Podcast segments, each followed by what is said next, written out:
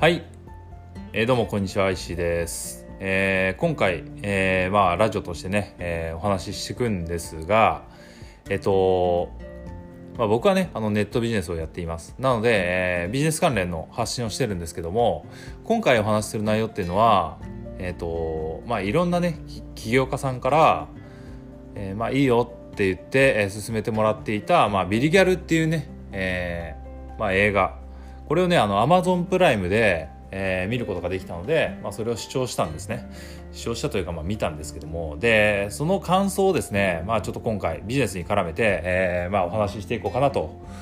思います。で、まあ、かなりネタバレになると思うので、まあ、その見てない人にとっては、まあ、ちょっとネタバレ入るかなっていう部分がありますが、えーまあね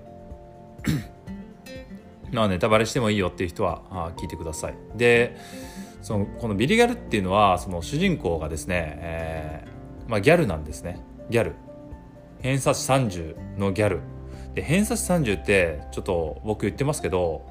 実はねあんまり理解できてなくて僕あの大学受験もしないし高校もなんかスポーツ推薦でねさらっと入っちゃったんで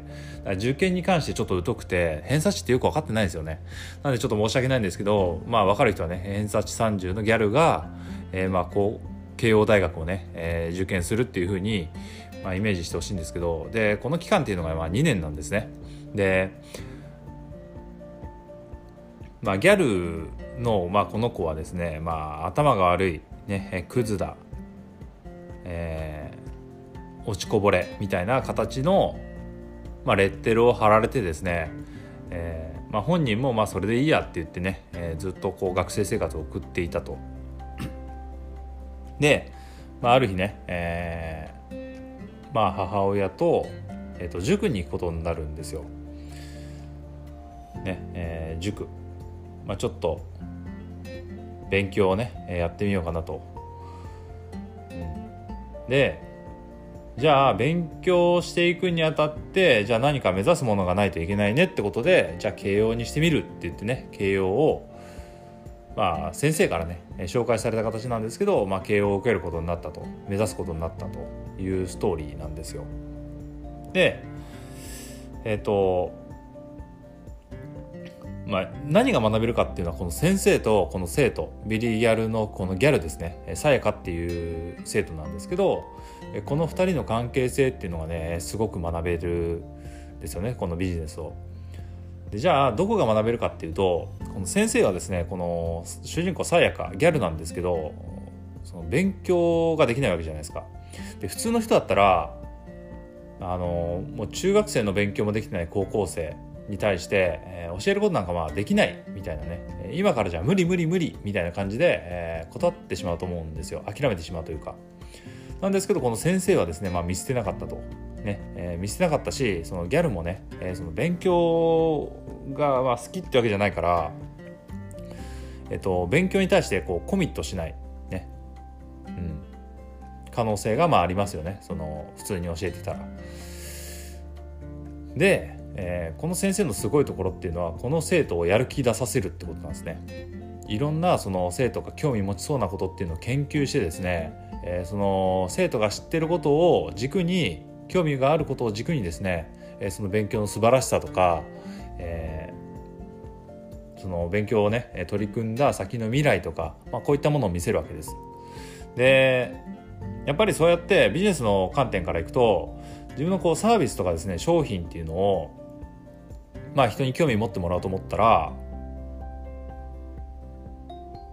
まあ、そういうふうにね自分の世界に来てもらわなきゃいけないというか商品とかサービスの必要性っていうのを感じてもらう必要があるわけですね。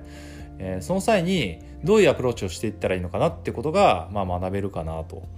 えーお客さん、ね、自分のターゲットってのは誰？ね、その誰？その個人に対してどういうアプローチをしていったら自分の商品サービスに興味を持ってもらえるのかなっていう部分ですね。うん、で実際にその興味っていうのを満たして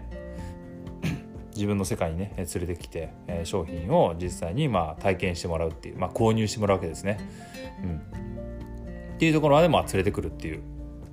まあ言ってみたらセールスなんですけど、まあ、そういった部分が学べるかなと、うん、思いました。で、もう一つがですねこの商品っていうのがえーまあ、悪かったらですねこれ詐欺になっちゃうんですね。うん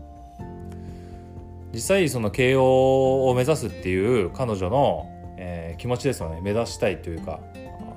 でそこにちゃんとその先生がねコミットすることでサービスが最大化されるわけですけど、まあ、つまりいい商品なわけですけどいいサービス。ね。なんですけどここをなんかこう適当にね、えー、じゃあお金取れるから、まあ、取ってやろうししみたいなしししみたいななんかそういう、えっと、詐欺マインドというかね搾取するようなマインドだとえっとやっぱ相手にとってもお客さんにとって良くないですよねそれって。うん、なんかリピーターになるならないというよりはやっぱりまあお金取ったんだったらちゃんとしたね結果を出させるっていうのがあのプロとしてのね、えー、やるべきことかなと思うんですけど、うん、ただ現実的な世界で言うと、まあ、そこまでコミットしてるとこって少ないんじゃないかなと思うんですよね。うん、結構その契約だけさせて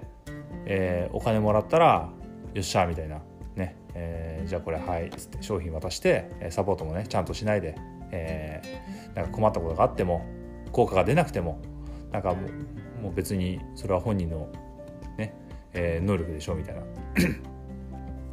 能力っていうかあなたが悪いんでしょみたいな。使用者側が。商品はそういうポテンシャル備えてますよみたいな形で、えー、まあ終わってしまうっていうね、何が言いたいかというとそのお客さんがちゃんとその商品を手にしてちゃんと適切な結果が得られるかどうかっていうのが商品の良し悪しだと思うんですよね。うん、だそういった部分にコミットしてちゃんとねその慶応大学を受からせるために、まあ、本人にねやる気を出させて勉強してもらって学力つけてもらって実際その力を得てもらってで結果的に慶応に受かってもらうっていう、まあ、ここまでの、えープロセスですよね。プロセスもそうだし、えまあ、最終的な結果もそうなんですけどちゃんと、えその彼女の夢っていうか、まあ、そういったものですよね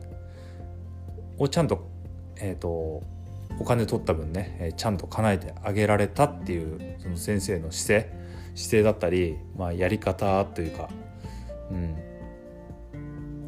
まあ、分析したらいろいろ学べるとこあると思うんですけど、まあ、ちょっとざっくりでね、えー、申し訳ないんですがなんかまあそういった部分が学べるんですよ要するにね、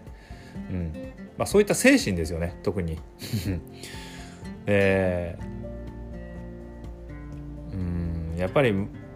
そこまでねそこまでお客さんのためにやってくれる人ってやっぱ少ないのかなっていうのが、まあ、正直思うとこですね。うん結構いるじゃないですか搾取マインドの人って。ねえー、まあ誰ってちょっと難しいですけど結構水道業者とかあなんか聞いた話まあテレビですけどね。なんか水道を水道管をチェックしに来るんだけど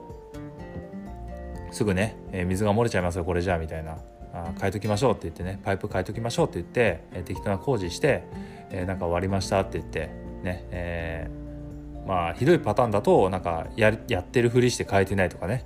なんかそういうのでお金取ったりとか、まあ、そういう人も中にはね実際いるわけなんですけどそういうまあクソみたいなサービスっていうのをうんまあ売ってる人も世の中いるわけでうんやっぱビジネスマンとしてね、えー、その長く事業を継続していくためにはやっぱりリピーターさんとかですね、えー、その信頼ですよね。うん、そういう悪徳商売やってる人って一元さん商売というか、えー、新しくねそのカモを探して、えー、その人にね、えー、なんか高額なものを売りつけて自分がまあ飛ぶみたいな飛んでいなくなっちゃうみたいな形のパターンがあったりするわけですけど、まあ、長くね、えー、長い長生きするちゃんとしたお客さんに喜ばれて、えー、リピーターもついて口コミも広がって、えー、すごくね、えー、こうクリーンな商売をしていくためにはやっぱりその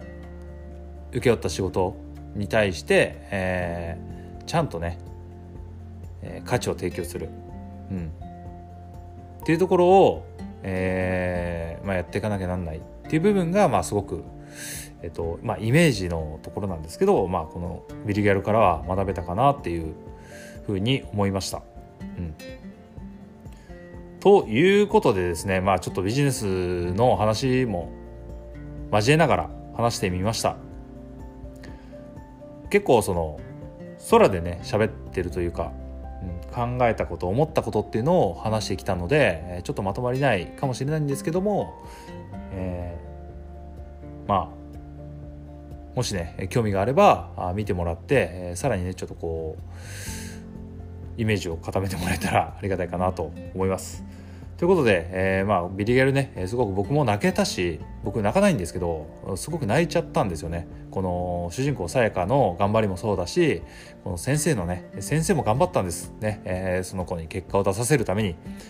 その努力も相まって、えー、僕泣いてしまったんですけど男泣きみたいな感じになってしまったんですけどそれぐらいいい映画なんで、まあ、ぜひ見てもらえたら嬉しいなと思います。というわけで、えー、今回のラジオこれで終わりたいと思います。さよなら。